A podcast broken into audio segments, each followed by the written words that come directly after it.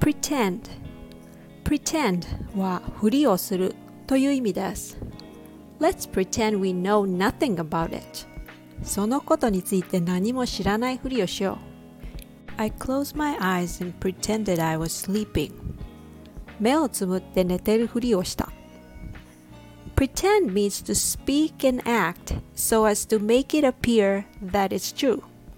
Children do that a lot. They do that to learn new concepts and new skills. Did you know that adults can use this method to learn something new? Especially when you learn a new language. Why not pretend you can speak English fluently and act like it? Can you change the tone of voice or gestures? When you pretend you're actually having conversations with someone, you would naturally speak with more emotions. When I record my lessons, I pretend I'm talking to you. Yes, you.